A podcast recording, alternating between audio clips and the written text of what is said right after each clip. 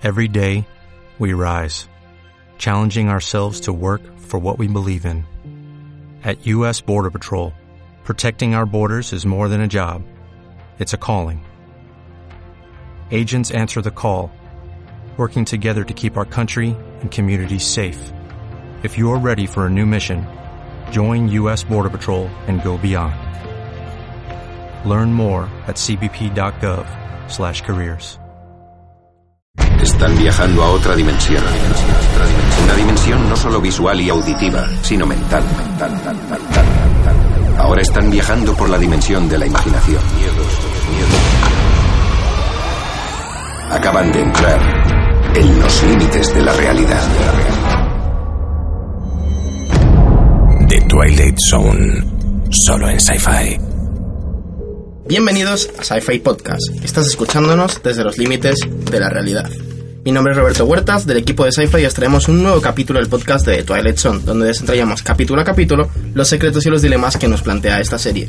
Estés en el coche camino al trabajo, planchando, en una dimensión paralela o sufriendo la ola de calor digna de los límites de la realidad, comparte con nosotros unos minutos para hablar de series y cultura popular. Y para ello contamos, como siempre, con Adriana Andorini, experta en industria televisiva. ¿Qué tal, Adri? Hola, muy bien. ¿Tú cómo Encantada. llevas la ola de calor? Fatal, no te voy a negar. Y por otro lado, esta vez tenemos por aquí a Custodio Guerrero y Alicia Pérez, redactores en Sensacine. ¿Qué tal a los dos? Hola, Hola, muy buenas. Bienvenidos a Sci-Fi Podcast. Nos hace mucha ilusión contar con vosotros dos específicamente, eh, juntos como tándem, eh, que es, oye, por primera vez somos cuatro personas en este podcast. Vamos a ver cómo, cómo liamos con ello. Muchas Estamos a apretaditos. vosotros por invitarnos. Estamos Entonces- encantados de estar aquí. Bueno, vamos a meternos ya en el ajo. Como siempre avisamos de que vamos a spoilear el episodio, aunque bueno, si habéis llegado a este podcast entiendo que ya lo sabéis. El escorpión azul es el episodio del que vamos a hablar hoy, que... ¿Cómo, ¿Cómo resumiréis así brevemente de que, o sea, en plan, cuál es la trama del escorpión azul? ¿Va un hombre que se encuentra una pistola? Bueno, pues eh, la historia empieza con un profesor, él es antropólogo, ¿no? Y su, eh, se encuentra con que su padre se ha suicidado. Y lo que podría parecer, bueno, pues eh, el drama de que su padre se haya muerto, eso pasa completamente al segundo plano, porque es que hay una pistola Es verdad, no se habla de ello. con vida propia. muerto, pero qué pistola. ¡Qué pistola! pistola, y una bala y una bala que lleva su nombre que eso ya de por sí da muy mal rollo Sí. Además vimos en la primera escena que, se, que el nombre del padre desaparece. Sí. Entonces ahí estamos ahí sabiendo Eso qué es. es esto, qué pasa aquí.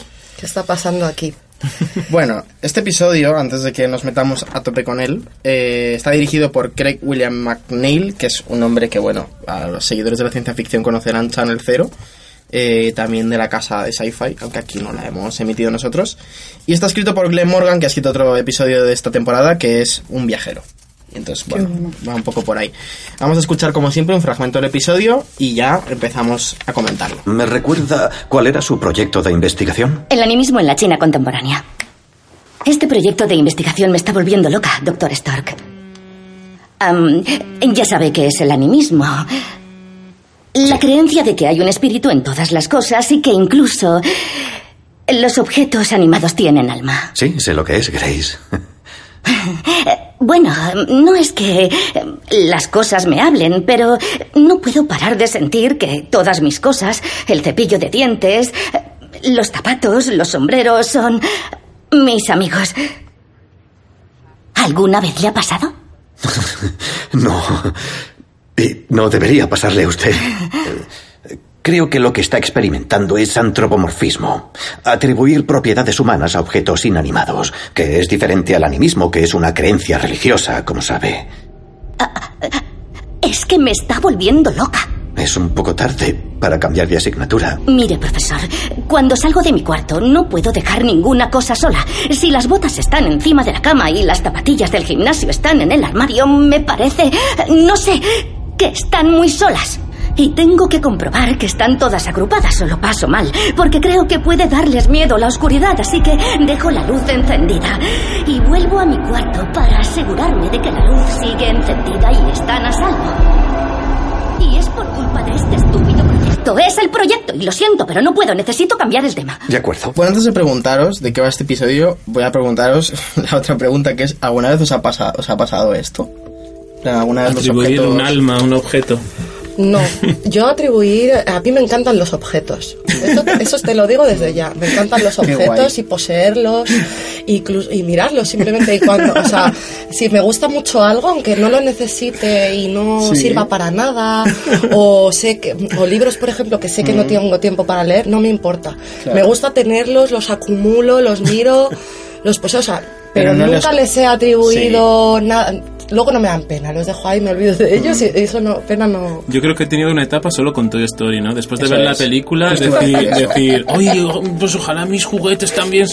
Yo con mis peluches, de en plan, no, no voy a dormir solo con este peluche, voy a dormir con otro también porque se va a sentir mal. Sí, eso lo siguiente- hacía yo de Eso es verdad que pasa un poco sí con los muñecos, Sí. eso sí, sí que sí que lo he podido Claro. vivir de niña, a lo mejor tenerle, no, siempre tenías uno favorito, ¿no? Sí. Hombre, los objetos lo bueno que tienen es que mm, son estables, ¿no? No cambian, las personas cambian, van y vienen, Sí. las circunstancias cambian y los objetos están ahí, podemos reflejarnos en ello, podemos, no sé, recordar, pero bueno, a lo que iba yo nunca he sentido que los objetos fuesen mis amigos porque hubiese estado bien sentir que tenía amigos, pero, pero no. Bueno, ya voy a preguntaros de verdad la pregunta de verdad que hacemos a todos los invitados, que es ¿de qué va el escorpión azul? Chon, chon. Sí, para romper el hielo. Mm, el escorpión azul puede podríamos decir que va que va de dos cosas, ¿no? Por un lado, de nuestra relación con los objetos, lo- con las cosas, Con las cosas. Y por otro lado, Eh, las armas. Malas, malas, que no toques armas, armas. claro, no tocar armas. no toques armas.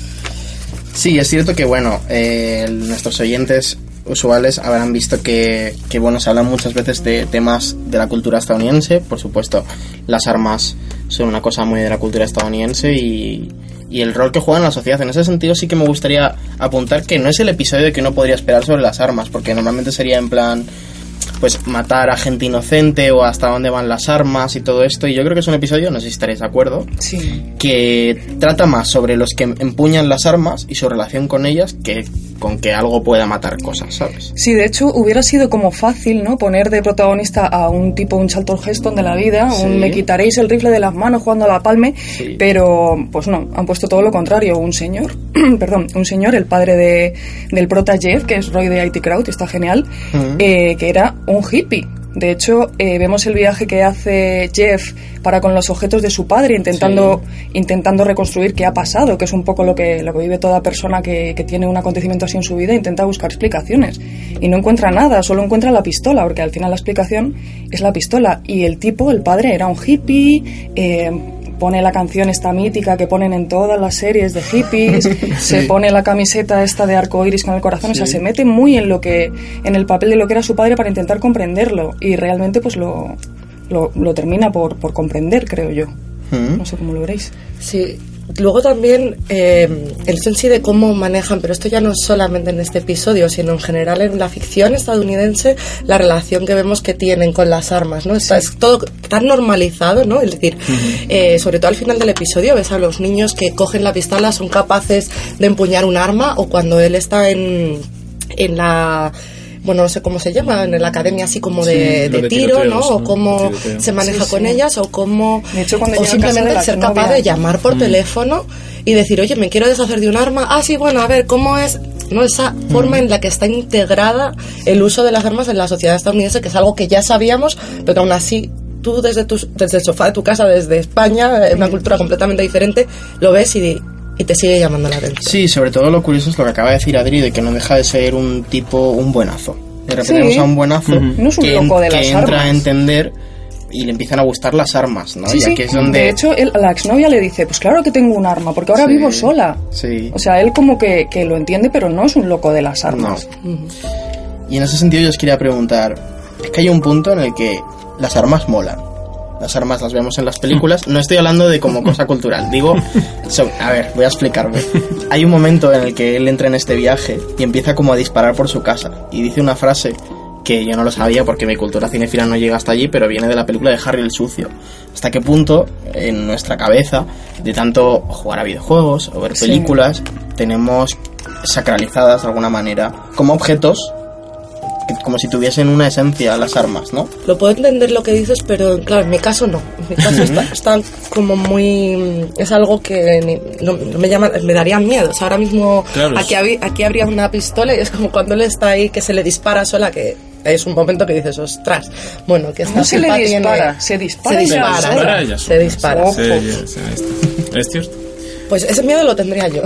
Igual de decir, A mí se va a disparar, ¿no? dispara, pero sí entiendo, y Custodio que es más que es más gamer os podrá contestar mejor a esto. sí. No, a ver, yo- es verdad que como que está más interiorizado ese, el uso este del- de las armas, pero yo creo que aún así para la cultura europea nosotros todavía no estamos acostumbrados al, al idealizarlas tanto, porque Mm. yo he cogido un arma por primera vez en mi vida hace, no sé, unos años, que era de un policía, y es que da miedo cogerla. A mí me da miedo, o sea, yo no, yo no soy el niño de la playa que dice, "Ah, no, no, yo soy el niño de la playa que lo coge con dos dedos y...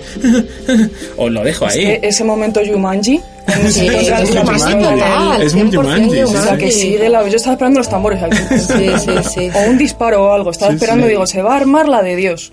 Pero la pistola ha encontrado su nuevo dueño, porque la pistola encuentra a su dueño. Igual estoy destripando Sí. de más, ya me callo. Bueno, pues es que tenemos para nada, para eso estamos aquí. A mí lo curioso, ¿no? Eh, leyendo un artículo sobre, sobre el capítulo hablaban de esta frase que tenía Chekhov, que se dice en todas las clases de guion. Se aparece una pistola en el primer acto, Se va a disparar. se va a disparar. Y es cierto que la idea de las pistolas, pues las pistolas existen para algo, existen para defenderse y para matar. Y entonces en ese sentido la metáfora que mola del capítulo es que toda pistola lleva un nombre asociado, una bala con un nombre. Alguien, bala- alguien va, va a llegar esa bala. Entonces un poco lo gracioso del episodio no es esto de Jeff, Jeff, Jeff, Ah, lados. No, es que eso, eso es yo Jeff. creo que además es como una- bueno, es como lo más guay, ¿no? De- Del episodio. Realmente luego esa, ese, mo- esos momentos tan, tan locos que vive él eh, cuando ya está hablando con esto y dices, es que además me pasa que es que todo el mundo está en la tienda de armas, ¿no? Sí, y, el de armas, y todo el el mundo tiroteo. se llama Jeff y ya estás tú pensando, se Se llama, llama Jeff. Jeff. Y lo dice ella, Y dice, dice, la "¿Por negocia qué se llama llama Jeff? Sí, sí, sí, sí. Lo Ese curioso... punto surrealista Sí. le da una gracia al episodio que de por sí es bastante desolador porque ves ahí su decadencia, él se empieza a obsesionar, es como si el arma le poseyera. Ese es el rollo. A mí me recordaba el momento Smigol, Gollum, ¿no? De la pistola te Sí, posee, sí, el igual. anillo te posee Sí, sí, y, sí, te, y te lleva a lo más bajo. a Justo lo- cuando están en el momento de los abogados es cuando más se Exacto. nota. Está y cuando que- le llama al comercial, que está tan tan interesado, es porque realmente ese comercial ya está medio golumizado. También, sí, sí, Está ya que quiere la pistola. Y, ¿Va a vender la pistola? ¿Va a vender la pistola? Que no la voy a vender. A mí me recordaba, incluso es una referencia mucho más vaga, pero todo, pues es que está cargado de referencias. Cuando le veía por la, por la calle como viendo, y Jeff, y el perrito, y Jeff, oye, y Jeff, me recordaba también un poco a este rollo de atrapado por su pasado, Russian Doll, lo de que es un protagonista que está diciendo, pero ¿qué está pasando? Nota que pasa algo y todo el mundo a su alrededor parece que todo es normal y sin embargo, pues Totalmente. Solamente parece vivirlo él, ¿no? Él con- junto con los espectadores. Yo en un momento dado lo apunté, dije, ¿es un bucle temporal? Cuando cierra la caja fuerte, digo, empieza de nuevo, digo, no, esto ya era rewind. Entonces, pues no. Yo me gustaría, pero no sé cómo profundizar en esta movida que al final plantea el episodio. Porque habéis dicho muy bien que el episodio va por dos lados, es decir, lo de los objetos y lo de las armas, que están muy relacionados, ¿no? Pero ¿a dónde quieren ir? Es una pregunta que me hago seriamente con esto de tratar a los, a los objetos como seres humanos. Habría que preguntarle a Maricondo qué piensa de esto también. ¿Esa pistola te da alegría? ¿Te da alegría? No, Quédatela si o no te claro, si tú notas la- los the Sparks of Joy, ¿no? Spark Joy, Spark Joy. Paul, No, mira Spark que Joy. Súper buen apunte, la verdad. o sea, es Un con es Mari- un poco Maricondo. Es que en realidad, Sí. o sea, o sea, Con Mari en casa de Charlton Heston. Yo lo veo. ¿Est- ¿Esta No es la primera vez que nos dicen- alegría, no es la primera vez que nos dicen que los objetos que poseemos tienen, un tienen que tener un valor para, valor para nosotros supuesto. especial y que si no, ¿para qué tenerlos? ¿no? Ujú. Es Yo no, si estoy- no, no estoy tampoco muy de acuerdo Es que con si no eso, roza ¿eh? el Diógenes. Ahí está también. Yo ya Te- lo rozo. te- te- Yo ya lo rozo. Ya lo rozas. Está ahí, ahí, ¿eh?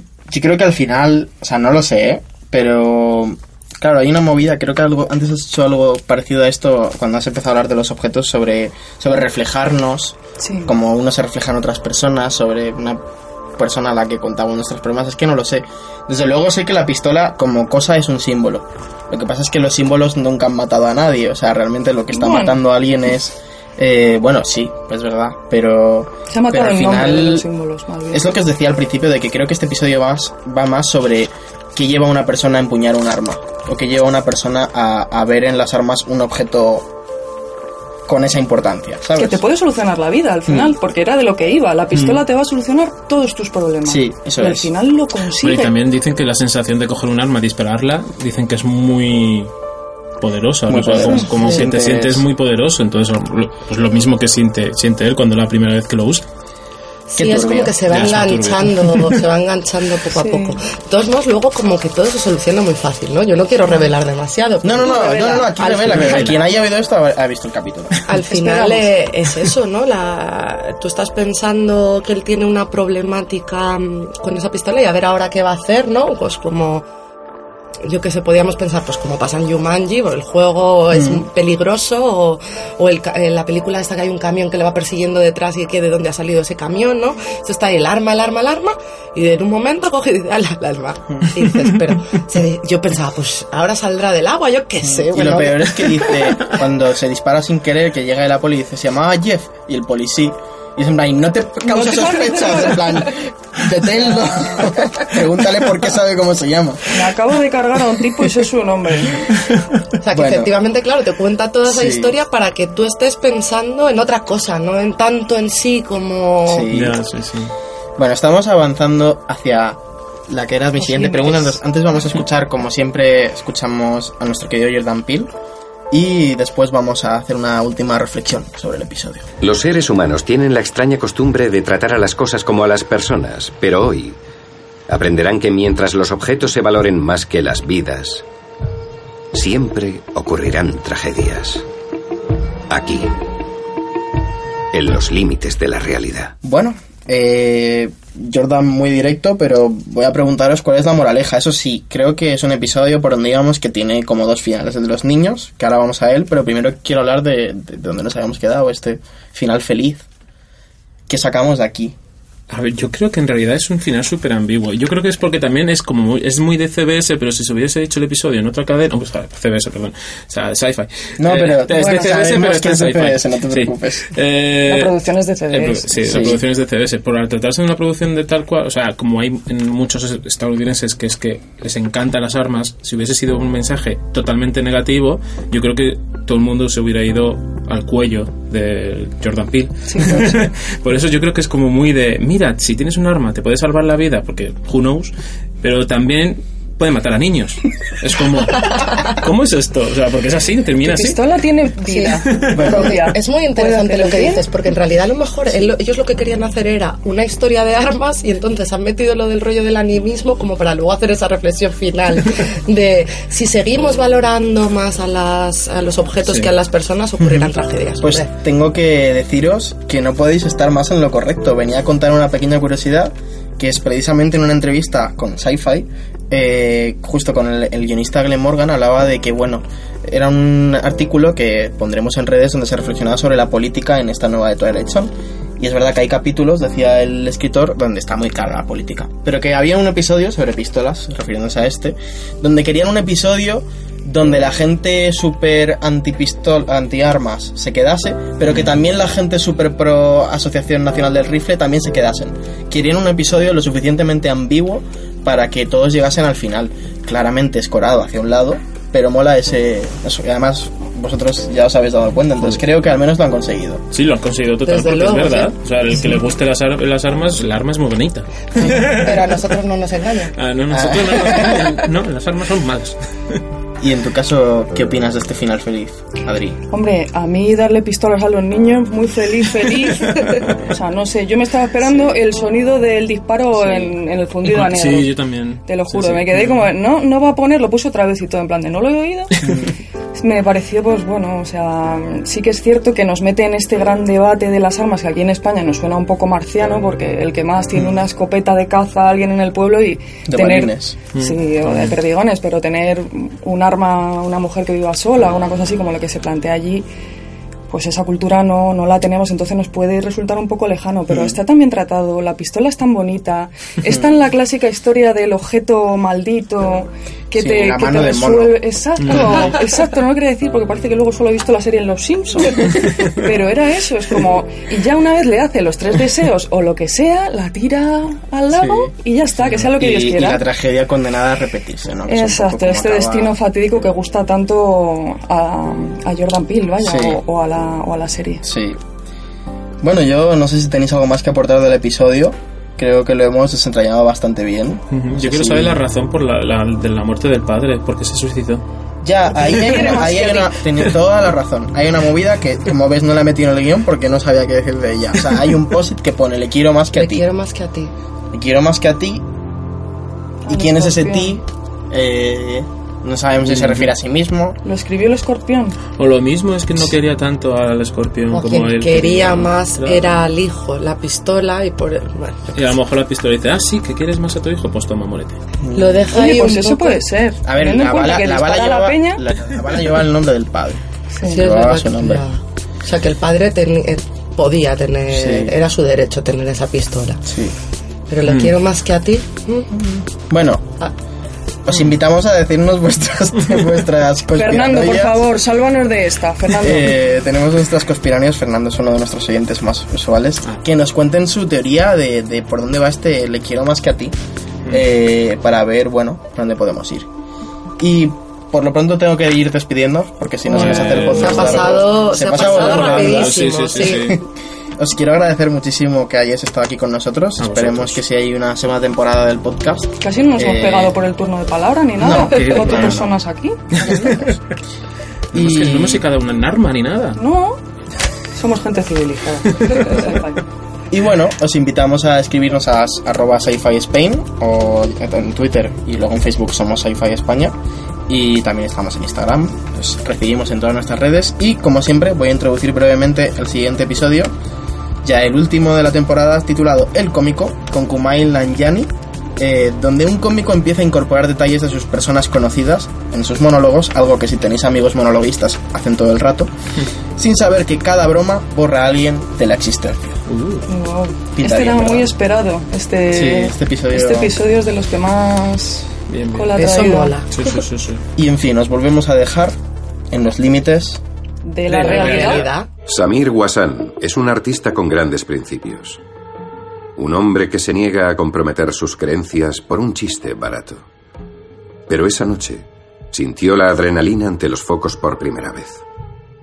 Ahora tendrá que decidir qué le importa cuando se acaban las risas y cuánto es capaz de dar a los límites de la realidad.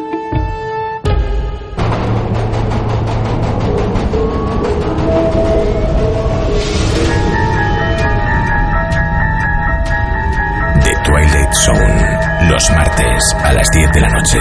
Solo en Sci-Fi. En Sherwin Williams somos tu compa, tu pana, tu socio, pero sobre todo somos tu aliado, con más de 6.000 representantes para atenderte en tu idioma y beneficios para contratistas que encontrarás en aliadopro.com. En Sherwin Williams somos el aliado del PRO.